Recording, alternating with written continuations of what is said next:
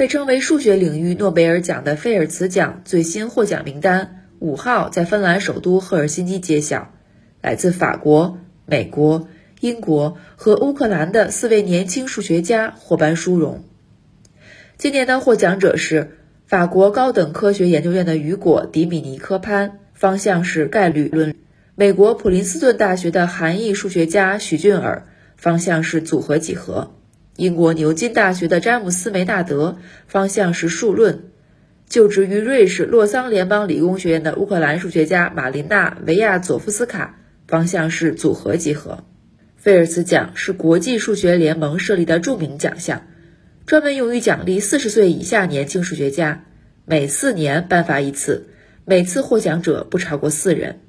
新华社记者陈静，赫尔辛基报道。